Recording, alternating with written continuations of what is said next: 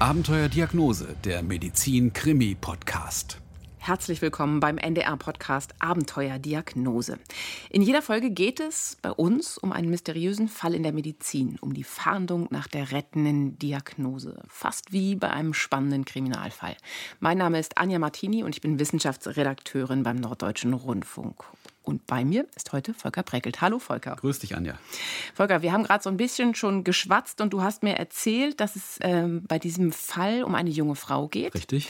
Die sich einen sehr netten Namen gegeben hat, der sehr viel mit Stärke zu tun hat. Sie nennt sich nämlich selbst Löwenmama, Richtig. die mitten im Leben steht bis zu einem ganz bestimmten Zeitpunkt. Da kamen dann irgendwelche Symptome und die haben ihr das Leben eher schwer gemacht. Mhm. Und da war nicht mehr viel mit Löwenmama.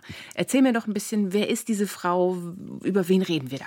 Ja, also bevor ich über die Frau rede, über unsere Protagonistin rede, möchte ich eigentlich noch mal ein Zitat voranstellen von dem Arzt, der mhm. mit diesem Fall zu tun hatte und der auch eine wichtige Rolle schrieben, äh, spielen wird. Ähm, der schrieb mir damals schon, also in den Vorgesprächen, als wir die E-Mails ausgetauscht haben, ich habe in meinen 25 Jahren Berufserfahrung keine vergleichbare Patientin erlebt.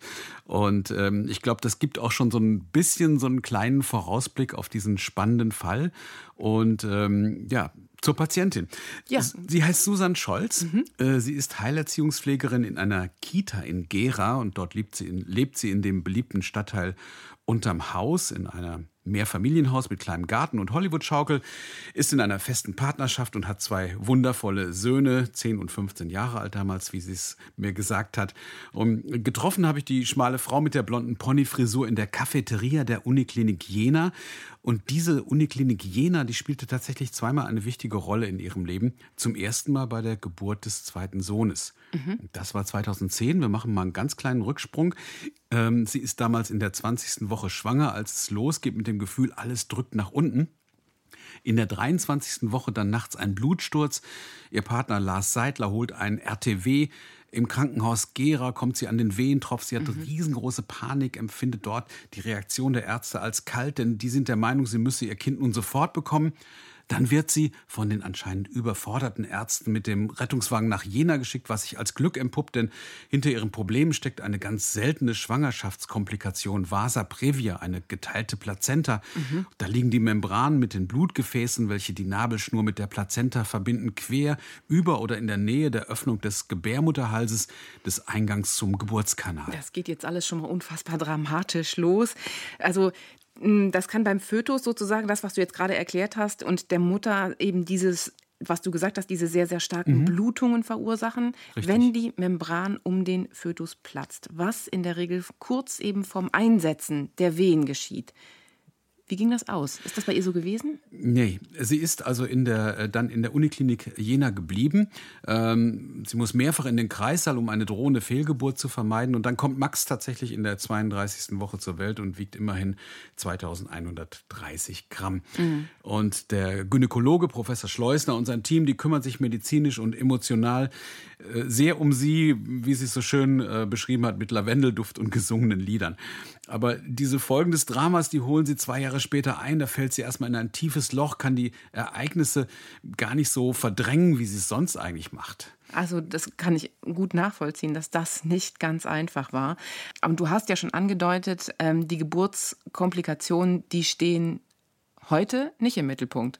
Nee, ist aber trotzdem ein ganz wichtig für den gehören Verlauf dazu der sozusagen, Geschichte. gehören, gehören dazu, ihr. deswegen habe ich es mal vorausgeschickt. Mhm. Und jetzt machen wir wirklich einen Zeitsprung acht Jahre später. Okay. Im Herbst 2018.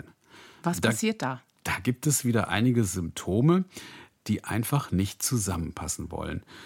Susanne Scholz will gerade Feierabend machen in der Kita, räumt noch ein bisschen auf, als ihr etwas ganz Ungewohntes auffällt. Plötzlich kann sie mit dem linken Fuß nicht mehr richtig abrollen. Und mhm. das wird in den nächsten Tagen immer schlimmer und das ist natürlich keine gute Voraussetzung für einen Job als Erzieherin, wo man viel rumlaufen muss.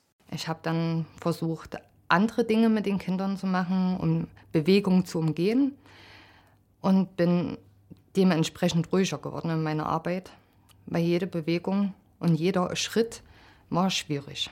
Das heißt, sie konnte nicht mehr laufen, wenn man den Fuß nicht mehr abrollen kann eigentlich. Was passiert dann? Das ist wie so ein, der platscht dann einfach nur so runter. Ja, vor allen Dingen so ein Gelenkschmerz, der tritt dann also ein und ähm, der ist dann auch nach ihrem Gefühl nach immer stärker geworden und ähm, sie ist dann ganz folgerichtig zu ihrer Hausärztin gegangen. Äh, Ulrike Fischer heißt die und die kennt schon ihre Patientin und ahnt, dass es schon ziemlich dringend sein muss, wenn sie nicht nur zu einer Routineuntersuchung kommt. Ich würde schon sagen, dass es sich manchmal auf Arbeit gequält hat, trotz Beschwerden, weil sie einfach nichts versäumen wollte oder für, für, ihre, äh, für einen Job wirklich alles gegeben hat. Meine Hausärztin hat den Fuß angeguckt und hat gesagt, also sie könnte jetzt nichts weiter feststellen, hat mir Einlagen verschrieben, damit es mir leichter fällt. Einlagen, das ist, hört man, glaube ich, dann relativ oft. Das ist so der Klassiker. Aber du hast noch von anderen Symptomen mhm. gesprochen, die auch sofort jetzt da in diesem Zeitfenster unterwegs waren. Ja, und die eigentlich gar nicht so dazu passen, denn seit Tagen stellt sie fest, dass sie ihre Blase nicht richtig entleeren kann und das nervt sie natürlich. Sie geht zum Frauenarzt und der wundert sich, als er Susannes Blase untersucht, müssen Sie nicht aufs Klo, fragt er sie, die ist doch übervoll. Doch ihr kommt das gar nicht so vor. Und dann geht es wieder zurück zu der Hausärztin und die überweist sie zu einem Urologen und der äh, stellt dann einen Nierenstau fest, aber den Grund dafür, den kann er auch nicht entdecken. Also kein Harnleiterkatheter zum entleeren. So schlimm ist es dann wohl nicht gewesen, sagt die Hausärztin. Und ähm, es bleibt eigentlich so bei ganz allgemeinen Tipps. Ist im Grunde genommen dann äh, ihr angeraten worden, im regelmäßig Toilettengang und solche Dinge äh, um zu, zu vermeiden, dass äh, die Blase eben immer gefüllt bleibt, sozusagen. Ich bin dann normal auf Toilette gegangen, mal alle zwei Stunden, habe mich versucht, selber daran zu erinnern. Das war auf Arbeit natürlich auch schwer. Ja, und dann noch die Sache mit dem Fuß. Ähm, das Abrollen, das fällt immer äh, schwerer und das, was sie sich auf das Gelenk aufträgt, das hilft auch nicht mehr. Ähm, vielleicht sollte sie sich einfach mal etwas mehr Ruhe gönnen, Löwenmama. Das, genau, der, wäre der, jetzt meine Idee gewesen, einfach mal runterfahren. Richtig, einfach mal ausspannen, denn die Probleme wollen ja nicht verschwinden und vor allen Dingen mit dem Laufen, und das fällt auch ihrem Partner auf, muss es doch endlich mal wieder besser werden. Wir haben ja gemerkt, äh, wenn sie Treppen gestiegen ist, hat sie schwer gehumpelt oder beim normalen Gerade laufen hat das Bein immer nachgezogen. Also das meinte ich an, das war dann irgendwo ein Alarmsignal, wo ich gesagt habe, ja stimmt irgendwas nicht. Das war jetzt Ihr Lebensgefährte, oder? Genau. Und ähm, der wundert sich natürlich, kann doch nicht sein, dass es mit dem Fuß nicht besser wird. Und die Hausärztin schickt sie dann zu einem Orthopäden und der vermutet einen Ermüdungsbruch. Okay. Lässt ein MRT machen, aber der Verdacht lässt sich nicht beweisen und dann hat der, ähm, der Arzt eine Vermutung, vielleicht hat das ja gar nicht was mit seinem Fachgebiet zu tun, sondern vielleicht steckt ein rheumatologisches Problem dahinter. Also eine Art Arthritis, wenn ihr das Fußgelenk ständig so wehtut. Zum Beispiel. Mhm. Und er lässt dann das Blut von Susanne Scholz untersuchen. Es dauert natürlich immer eine Weile, bis die Ergebnisse da sind. Und äh, na, Susan Scholz ist natürlich schon wieder bei der Arbeit. Äh, sie hofft, dass sie bald weiß, was hinter den Beschwerden und hinter der allgemeinen Formkrise steckt. Sie stemmt sich gegen die Schmerzen und gegen den Stress und und so geht dann ein Anruf von der orthopädischen Praxis einfach unter und äh, am nächsten Tag schaut sie dann in ihren Briefkasten und wundert sich. Mensch, die haben dich gestern versucht anzurufen, du wolltest heute noch zurückrufen. Habe in den Brief geschaut und da stand drin, dass ich mich an einen Rheumatologen wenden soll. Also erst der Anruf, dann ein Brief. Das scheint irgendwie dringender zu sein, oder? Genau. Rheumafaktoren, die wurden im Blut äh, festgestellt. Mhm. Leichte zwar, aber das soll trotzdem schnell abgeklärt werden, so schnell wie möglich. Am besten, und das ist die Empfehlung dann auch wieder der Hausärztin, in der Rheuma-Ambulanz in einem Krankenhaus. Aber jetzt geht's los. In welchen? In Ihrer Heimatstadt Gera, das wäre jetzt nicht so weit. Mhm. Oder gleich in der Uniklinik Jena, das ist ungefähr eine Stunde entfernt. Und bei Gera hat sie wahrscheinlich auch noch einige andere Erinnerungen vielleicht. Richtig. Also Jena vielleicht? Ja, an Jena hat sie wesentlich bessere Erinnerungen, denn sie weiß genau, ohne das gynäkologische Team dort hätten sie und ihr Sohn Max damals nicht überlebt.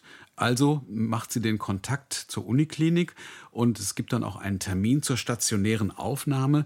Im Dezember allerdings erst, das ist noch ein paar Wochen hin. Und am 18. Dezember trifft sie dort ein in der Ambulanz in Jena und ähm, die Ärztin, die zeigt sich erstmal ziemlich überrascht über diese unterschiedlichen Symptome, von denen sie da erzählt. Mhm, weil wir haben schon den Fuß, mhm. die Blase immer noch Und ja. die Rheumazeichen. Und die Rheumazeichen. Mhm. Auf jeden Fall soll sie dann wirklich stationär aufgenommen werden. Da gibt es aber erst ein Bett im Januar und vorher soll sie sich schonen. Genau, schonen. Also erstens zur Weihnachtszeit zwei Kinder schonen und sie ist die Löwenmama und ist in der Kita. Ja, das ist nicht so einfach. Also der Wille ist natürlich bei ihr vorhanden gewesen, aber... Jeder Tag wurde schlimmer. Ich habe immer mehr Kraft verloren. Jede kleine Unternehmung war total anstrengend. Zum Beispiel einfach mit der Familie auf den Weihnachtsmarkt gehen. Mhm. Da lassen dann nach dem Besuch die Kräfte einfach nach und sie versucht dann anschließend die Schuhe auszuziehen und das schafft sie gar nicht so richtig, muss sich helfen lassen dabei, versucht die Zehen zu bewegen und sagt dann irgendwie, ich hatte das Gefühl, ich konnte die Zehen des linken Fußes einfach nicht mehr so richtig ansteuern. Mhm. Und dann noch ein anderes Phänomen, liegt es denn so am Weihnachtsstress, dass ihre Sprache, ihre Sätze plötzlich so undeutlich klingen. Aber das geht dann so ein bisschen unter. Nach Weihnachten will sie dann sofort wieder zwei Tage arbeiten, aber sie muss dann schon am ersten Tag aufgeben und sagt, ich kann einfach nicht mehr. Aber im Januar steht ja dann der Termin in der Uniklinik bevor. Ein buntes Bild von Symptomen, was du jetzt gerade gesagt hast. Ich fasse nochmal zusammen. Wir haben mhm. immer noch ähm, diese Blasenentleerungsstörung, wir haben die Fußschmerzen, wir haben diese massive Erschöpfung und Wortfindungsschwierigkeiten und diese Probleme mit den Zehen und den Füßen und das Ansteuern. Ja, das will alles nicht so richtig zusammenpassen mhm. auf den ersten Blick. Und die Rheumatologen haben natürlich auch ähm, ihre Standarduntersuchungen und wollen natürlich sie auch richtig auf den Kopf stellen. Und da gibt es dann auch einige Untersuchungen, von denen Susan Scholz vorher noch nie etwas gehört hat. Zum Beispiel eine Nagelbett-Kapillarmikroskopie. Ich habe dann Öl, also ich kann das nur so erzählen, Öl auf meinem Fingernagel bekommen. Das wurde unter einem Mikroskop angeschaut und da hat man irgendwelche Kapillaren gesehen. Genau, also das Öl, das lässt ja die Kapillaren im Nagelbett noch besser sichtbar werden. Es geht mhm. also darum, soweit wie ich es weiß, festzustellen, ob die Gefäße gut durchblutet werden. Und das Richtig? scheinen sie, ja. Das scheinen sie allerdings zu sein. Aber dann fällt der Ärztin noch etwas anderes auf, dass das linke Auge von Susan Scholz so ein bisschen hängt. Und sie fragt sie, ist Ihnen das noch nicht aufgefallen? Und dann auch gleich eine Bitte der Ärztin, bitte plustern Sie mal die Wangen auf. Und das funktioniert seltsamerweise nur auf der rechten Seite. Aber sie ist doch bei den Rheumatologen und das klingt jetzt eher nach einem Fall für Neurologen? Richtig. Nach einer Woche wird sie dann auf der neurologischen vorgestellt und zwar vor allen Dingen eben wegen diesen Gesichtsausfällen.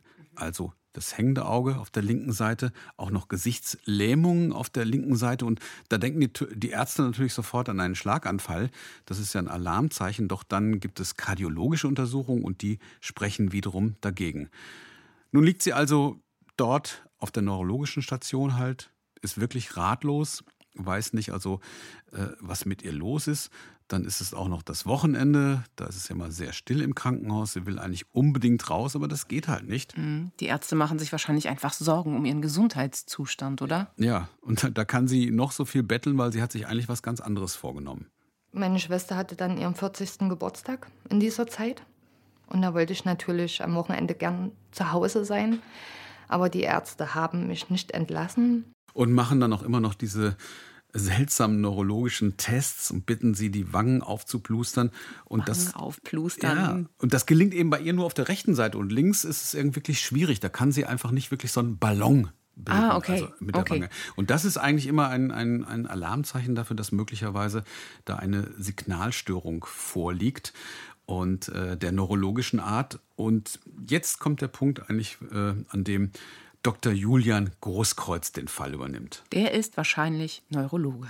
Genau, und der hat auch tatsächlich ähm, anfangs ähm, gesagt, ich habe ihn da zitiert, ich habe in meinen 25 Jahren Berufserfahrung noch keinen vergleichbaren Patienten erlebt und ich kann nur verraten, er hat schon so einige schwierige Fälle geknackt, aber auch schon eigentlich äh, mehrfach äh, Gast bei Abenteuerdiagnose. Ein sehr sympathischer Arzt, einer, der zuhört, der eben nicht nur auf die Ergebnisse der Gerätemedizin vertraut und für mich ähm, so wirklich ein Spezialist für ungelöste Fälle. Und ich weiß noch, dass Frau Scholz damals im Bett saß, relativ verschreckt. Ja.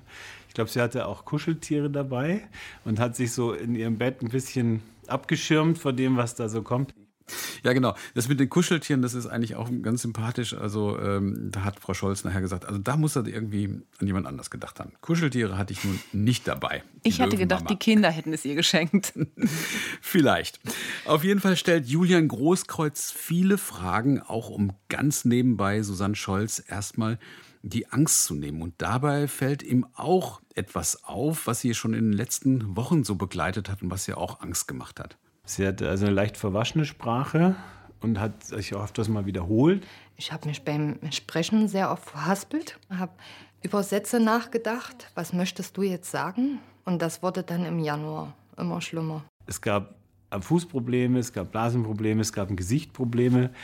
Und sie hat immer was von rheumatologischer Erkrankung erzählt. Also Julian Großkreuz scheint sofort zu merken, da gibt es ganz viel, aber alles passt irgendwie nicht zusammen. Und er nimmt sich Zeit. Er stellt viele Fragen. Was denken Sie denn, wann das losging mit dem Auge? Vor einer Woche, vor mehreren Wochen? Sind Sie sicher? Sie denkt nach, sie berichtet von Blase, von Nierenstau, den Schwierigkeiten mit dem linken Fuß. Alles Indizien für Julian Großkreuz. Vielleicht steckt ja eine Entzündung dahinter und das soll eine Lumbalpunktion klären. Und äh, wenn das so ist, dann müssten sich ganz klar Entzündungszeichen im Nervenwasser finden. Ich hätte darauf gewettet, dass man irgendwo einen entzündlichen Herd sehen würde. Oder mehrere vielleicht. Ja, ist eine junge Frau, äh, wäre vom Alter her passend für eine Multiple Sklerose zum Beispiel. Was ja auch eine schlimme Diagnose wäre. Ja. Ähm, die Ergebnisse sind dann allerdings nicht aussagekräftig, also keine MS, aber er hält am Verdacht einer Signalstörung fest, also weitere neurophysiologische Untersuchungen. Das bedeutet also sozusagen, er will abklären, ob das Kommando zwischen dem Gehirn und den Nerven noch funktionieren kann. Genau, das mhm. wäre auch die Art, wie Julian Großkreuz eigentlich die, die Sachen erklärt. Mich mhm. hat immer fasziniert, dass er das wirklich sehr, auf eine sehr einfache Weise halt und äh, sehr bildstark auch erklären kann. Ähm, aber zunächst einmal steht er auch noch vor einem Rätsel. Also es war auch da keine Unterbrechung zu finden oder keine Verlangsamung. Wenn das nur gering ausgeprägt ist, in der Art und Weise, wie die Nerven leiten, dann kann es sein, dass wir dann nichts sehen. Das kann aber trotzdem ein schwerwiegendes Problem sein. Tja, was ist nur los mit Susanne Scholz? Die linke Seite fühlt sich immer fremder an. Sie hat mir erzählt, dass sie ihren linken Fuß angeblökt hat. Fuß, du kommst jetzt mit. Zu einigen Untersuchungen wird sie schon im Rollstuhl gefahren, aber Julian Großkreuz interessiert sich immer noch besonders für die offensichtliche Sprechstörung. Und jetzt kommt mal, Anja, so ein kleiner Test. Aha, okay. Wir simulieren jetzt eigentlich mal so ein bisschen die Untersuchungssituation. Sprich mir doch einfach mal nach. Die mhm. dritte britische berittene Artilleriebrigade. Äh, okay, Moment. Also die dritte britische berittene Artilleriebrigade. War es das? War ich richtig? Das ist für Menschen, die eine Zungenbeweglichkeitsstörung haben, tatsächlich nicht so einfach, mehrfach auszusprechen. Also du hast es super geschafft. Danke, dass ich es nur einmal aussprechen musste. Susan Scholz hat ähm, mehr Schwierigkeiten damit und ähm, Julian Großkreuz konfrontiert sie mit weiteren Aufgaben und verblüffenden Tests, zum Beispiel, ob sie die Schwingungen einer Stimmgabel an beiden Körperseiten spüren kann. Kann sie nicht. Mhm. Er testet ähm, die Sensibilität an der Innenfläche ihrer Hände und zieht daraus Erkenntnisse. Auch hier Unregelmäßigkeiten auf einer Seite. Ich hatte bis dahin immer das Gefühl, dass es links funktioniert nicht und rechts ist okay. Und wenn die Wahrnehmung einer Körperhälfte im Vergleich zur anderen verändert ist, die auch durch den Hirnstamm nach oben getragen werden muss in die Hirnrinde, dann können Sie das manchmal durch Berührung der Hand sehr, sehr schnell rausfinden. Also was Julian Großkos jetzt zum ersten Mal erwähnt, das ist der Hirnstamm. Und der Hirnstamm ist ja so etwas wie eine Schaltzentrale im Nervensystem. Und ähm, das, was er vermutet, dass ähm, die Probleme mit dem Hirnstamm zu tun haben könnten, stellt sich natürlich die Frage, ob das auch zu diesen ganzen Symptomen passt. Zum also Beispiel. Also Fuß, ja, aber Blasenentleerung? Ja, genau. Und das ist nämlich genau das, was eben auch durch den Kopf geht. Das haben alte Männer, wenn ich es mal ganz so platt ausdrücken darf, weil die mit der Prostata Probleme haben. Frauen haben eigentlich nie Blasenentleerungsstörungen, außer die Nervensteuerung der Blase ist irgendwie gestört. Und tatsächlich ist es so, dass durch den Hirnstamm hindurch von, von oben nach unten die Kommandos auch an die Blase gegeben werden, jetzt entleeren. Wie passt das alles zusammen? Susan Scholz geht es immer schlechter und das Team um Julian Großkreuz ist einfach noch nicht so weit, um sich wirklich an eine Diagnose zu trauen. Immerhin hat der Neurologe einen Verdacht. Vielleicht boykottiert ja Susans Immunsystem ihren eigenen Körper. Also eine Autoimmunerkrankung, wo wirklich eben das Immunsystem anfängt, gegen den eigenen Körper vorzugehen. Und das kann man, glaube ich, meistens nur mit Cortison versuchen, ein bisschen einzudämmen. Da wird dann einfach Cortison gegeben und man schaut, was passiert. Ja, das ähm, ist auch dort der Fall. Also prophylaktisch mhm. bekommt sie tatsächlich erstmal ähm, Cortison, und zwar hochdosiertes Cortison, eine Stoßtherapie. Doch auch diese Prophylaxe läuft ins Leere. Keine Besserung. Im Gegenteil, Erschöpfung und dann noch dazu eine verlangsamte Atmung, die bestimmen die folgenden Tage im Krankenhaus. Verlangsamte Atmung, das ist ja, also aus meiner Sicht ein Alarmzeichen. Richtig. Da besteht dann natürlich die Gefahr, dass durch eine schwere Atemstörung auch ein zusätzlicher Hirnschaden entsteht, wenn sie über längere Zeit nicht genug Sauerstoff bekommt und nicht atmet. Und noch eine weitere ja, Problematik, würde ich es mal nennen. Es ist wieder mal Wochenende im Klinikum. Mhm. Und ähm, dieses Uniklinikum Jena ich bin ja auch schon mehrmals da gewesen. Das ist ja so wichtig, wie so eine, wie so eine große Stadt eigentlich, wie so eine ja. Stadt der Kranken. Und äh, man hat so fast das Gefühl, man geht dort in eine Einkaufspassage rein mit vielen Läden und Shops und Cafeterias und dann gehen die ganzen Abteilungen dort ab. Und diese, diese Stadt der Kranken, die leert sich natürlich am Wochenende und ähm, wird still und leise. Wird still und leise, ja. genau. Und äh, es ist Freitag, am Vormittag kommt Dr. Großkreuz nochmal mit seinem ganzen Schwarm von Ärzten zur Visite und ähm, er geht dann nochmal raus, um die Ergebnisse eines EKGs zu studieren. Und da spielt Susannes Wahrnehmung schon so ein bisschen verrückt. Sie hat das Gefühl, die beiden Assistenzärzte an ihrem Bett, die rauen sich schon irgendwelche inhaltsschweren Dinge über ihren Gesundheitszustand zu. Okay. Und dann kommt noch ein ganz, ganz wichtiger Moment am Nachmittag. Da schleppt sie sich in die Cafeteria beziehungsweise lässt sich dort mit dem Rollstuhl hinfahren. Und Susans Schwester ist zu Besuch bekommen und die ist äh, ganz schön schockiert, wie schlecht es Susanne geht und wie auch wirklich so ganz alltägliche Fähigkeiten einfach nachlassen. Irgendwie konnte ich den Kuchen nicht mehr essen, weil ich meinen Mund nicht mehr aufbekommen habe. Also rechts hat es funktioniert und links nicht. Das war wie nach einer Zahn-OP. Daraufhin klingelte mein Handy. Lars, ich dachte, der ist auf der Autobahn. Ja, Schatz? Mein Partner war dran und sagte, Susi, wo bist denn du? Ich war aber gerade auf der Autobahn mit den Jungs zur Susi. Und ich habe gesagt, wir sind der Cafeteria. Ja, und die Station hat mich angerufen und äh, die suchen dich. Wie die Station sucht Frau mich? Scholz, der Herr Dr. Großkreuz äh, möchte mit Ihnen sprechen. Wir sind ganz schnell hoch. Ich habe verwundert gefragt, was, was ist denn? Ja, also da geht es wirklich wild hin und her mit der Kommunikation, weil man sie ja. nicht gefunden hat. Also wurde dann der Partner angerufen und dann ging es äh, wieder zurück auf die Station. Und äh, tatsächlich kommt dann wirklich mit wehenden Rockschößen, also eine Krankenschwester und fährt sie dann wieder auf das Krankenzimmer. Und dort wartet schon Julian Großkreuz, der ist alles, alles noch einmal durchgegangen. Und, und was will er erzählen? Ja, er will ja eigentlich etwas klar machen. Er ist nämlich in Begleitung eines Intensivmediziners. Okay. Und er möchte gerne, dass Susanne am Wochenende zur Beobachtung auf die Intensivstation kommt. Wegen der Atembeschwerden oder warum jetzt? Was Ganz hat genau. er entdeckt? Ganz genau. Also er hat ja einfach festgestellt, dass sie diese Atemschwierigkeiten hat. Er hat auch immer noch keine, keine Diagnose und, ähm, und die Überwachung ist natürlich also wesentlich intensiver auf der Intensivstation. Mhm. Und das ist natürlich auch mal wieder ein neuer Schrecken für sie und das ist natürlich auch ein großer Schreck ähm, für ihren Partner Lars, der dann wenig später ja dann von der Autobahn mit den beiden Söhnen dann wieder in die Klinik fährt.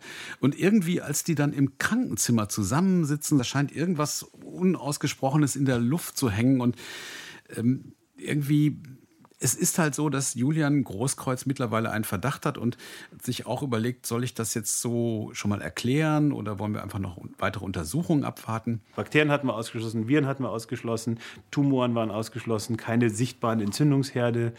Cortison hat nichts gebracht, da bleibt nicht so viel übrig. Der Hirnstamm, die Autoimmunerkrankung, das waren alles Vermutungen, die er hatte. Ja, aber noch ohne Beweise. Mhm. Und er hat aber das Gefühl, er muss dringend handeln und er hat auch das Gefühl, dass die Familie jetzt verstehen muss, was da eigentlich los ist. Und dann kommt etwas, was ich wirklich äh, sehr annehmen mag.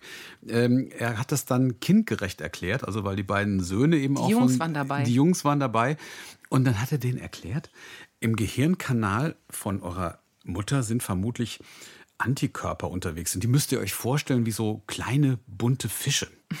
Und eigentlich sollen die das Immunsystem unterstützen, doch aus irgendeinem Grund ändern sie ihren Auftrag. Sie knabbern bestimmte Nervenzellen an und legen sie lahm. Und es gibt nur eine einzige Möglichkeit, diese zerstörerische Aktion zu verhindern, sie rauszufischen. und seitdem beim Kleinsohn ist das da hängen geblieben. Die Mutti hat halt Fische im Blut. Ja, und diese kleinen bösen Fische, also äh, die, das Synonym für die Antikörper, die richten eben vor allem am Hirnstamm Schaden an. Ich glaube, wir müssen noch ein Wort kurz zum Hirnstamm sagen. Der mhm. sitzt ja unterhalb des Zwischenhirns und verbindet das Gehirn mit dem Rückenmark. Ist ja. also sehr zentral. Ja, und ist deswegen auch der Taktgeber für ganz viele ja. Grundfunktionen des Körpers, also für Kreislauf, für Atem, für Schlucken und bis hin, und dann sind wir wieder bei dem Thema, bis zu Kommandos an die Blase mhm. und an die Muskeln. Und all das funktioniert ja nicht mehr richtig bei Susan Scholz. Und das Einzige, was Julian Großkreuz ein bisschen zur Verzweiflung bringt, ist, dass diese bösen Fische, diese Antikörper, also die er dort vermutet, die sind bisher noch in keiner Datenbank erfasst. Und ähm, jetzt kommt natürlich eine Phase, während des Wochenendes und auch noch in den Tagen danach. Da gibt es ganz viele, ganz oft wird ihr noch Blut abgenommen und, mhm. ähm, und das Blut geht an verschiedene Labore, während äh, Julian Großkotz eigentlich sicher ist, dass er recht hat, aber einfach noch nicht so richtig den, ja, den Namen für diese Erkrankung hat. Ich, also wir haben noch keinen Namen dafür. Und jetzt können Sie es ja nennen, wie Sie wollen. Frau Scholz, Scholzsche Antikörper, Enzephalitis. Autoimmune Hirnstammenzephalitis, ausgelöst durch böse Fische würde es am besten treffen. Ja, also autoimmune Hirnstammenzephalitis tatsächlich. Und ähm, diese was passiert da bei einer autoimmunen Hirnstammenzephalitis? Es ist eine Entzündung des Gehirns und die wird meist durch Bakterien oder Viren ausgelöst, doch sehr, sehr selten kann eben auch eine Fehlreaktion des eigenen Immunsystems dafür verantwortlich sein, also eine Autoimmunreaktion. Und die Symptome einer solchen Gehirnentzündung, die können ganz vielfältig sein. Also es können Gedächtnisstörungen sein, auch Persönlichkeitsveränderungen, Bewusstseinseintrübungen, sogar Psychosen. Äh, das war zum Glück noch nicht so schlimm bei Susan Scholz, aber auch Bewegungsstörungen zum Beispiel oder gar epileptische Anfälle. Bewegungsstörungen wie zum Beispiel der Fuß? Genau, oder die Gesichtslähmung und die verwaschene Sprache, das passt auch dazu. Und die Blasensignale, also dieses Problem mit dem Entleeren der Blase, das könnte auch dazu kommen. Ja, richtig. Und ähm, für die Diagnostik bedeutsam ist es jetzt eigentlich, dass man, ähm, dass es eben Antikörper äh, gibt, die richten sich gegen Rezeptoren oder Eiweißstoffe auf der Oberfläche von Nervenzellen, die sich im Blut oder in der Gehirnflüssigkeit, im Likor der Patienten finden können. Und diese bösen Fische Antikörper attackieren und zerstören Nervenzellen im Gehirn, weil sie die gesunden Zellen mit Tumorzellen verwechseln. Und diese ich bleibe beim Bild, weil ich es so schön finde. Diese Antikörper, also diese bösen Fische, die noch sehr unbekannt sind, die noch keiner kennt, die müssen jetzt rausgefischt ja. werden. Allerdings mit einem ganz, ganz großen Kescher, um nochmal mhm. in dem Bild zu bleiben. Also äh, sollte das funktionieren, was Julian Großkreuz vorhat, dann hätte er den Beweis und bereits am nächsten Tag kommt Susan Scholz in die Transfusionsmedizin. Und bei einer Plasmapherese, grob gesagt Blutwäsche, soll das Blut mhm. von den Antikörpern gereinigt werden, in der Hoffnung, dass die bösen Fische dabei sind. Und das macht ihr aber doch eigentlich wahrscheinlich Angst. Ja, schon. Sie muss auch wirklich immer wieder beruhigt werden, auch dann durch das tolle Apherese-Team dort um Frau Dr. Rummler in der Uniklinik Jena und durch den äh, Partner Lars, der dann immer zur richtigen Zeit auch wirklich an ihrer Seite ist. Ja, ein paar Stunden nach der ersten Plasmapherese auf der Intensivstation ging mein Auge wieder auf. Und ich habe gedacht, das ist Zauberei. Das gibt's nicht. Tja, das ist auch wieder so eine Abenteuerdiagnosegeschichte, wo man manchmal denkt, das gibt's gar nicht. Plötzlich ja. geht dann wieder die Sonne auf, es gibt dann die richtige Behandlung. genau, das Auge funktioniert auf einmal wieder. Genau. Und ähm, ja, nun ist es aber nicht so, dass es damit getan wäre. Also da okay. müssen wir auch offen drüber sprechen. Also sie muss jetzt wirklich alle paar Wochen zur mhm. Behandlung mhm. und es geht immer wieder, ähm, immer wieder darum, die Antikörper herauszufischen und in der Hoffnung, dass irgendwann mal diese Autoimmunreaktion gegen den eigenen Körper nachlässt. Also dass der Klon von Zellen, die diese Antikörper produzieren, über Jahre dann einfach an Aktivität verliert. Mhm.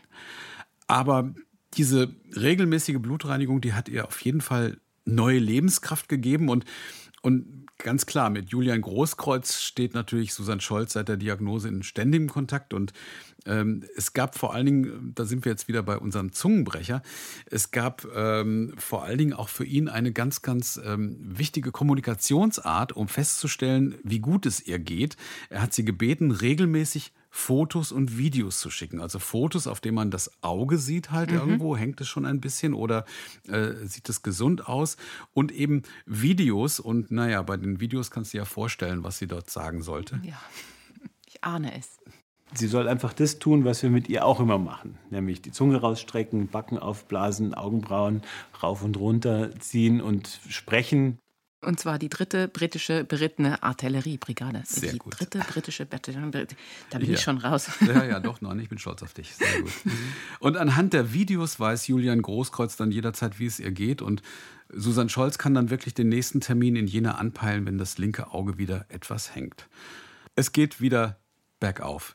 13 Wochen verbringt sie noch in einer Reha. Dort hat sie das Laufen wieder richtig gelernt und hat auch noch viel, viel neue Kraft wieder gewonnen. Und, ähm, und sie sagt, ich habe dann natürlich noch mal ein bisschen mit ihr geschrieben halt. Also die Abstände haben sich nun durch die Medikamente und durch die Immunadsorption verlängert.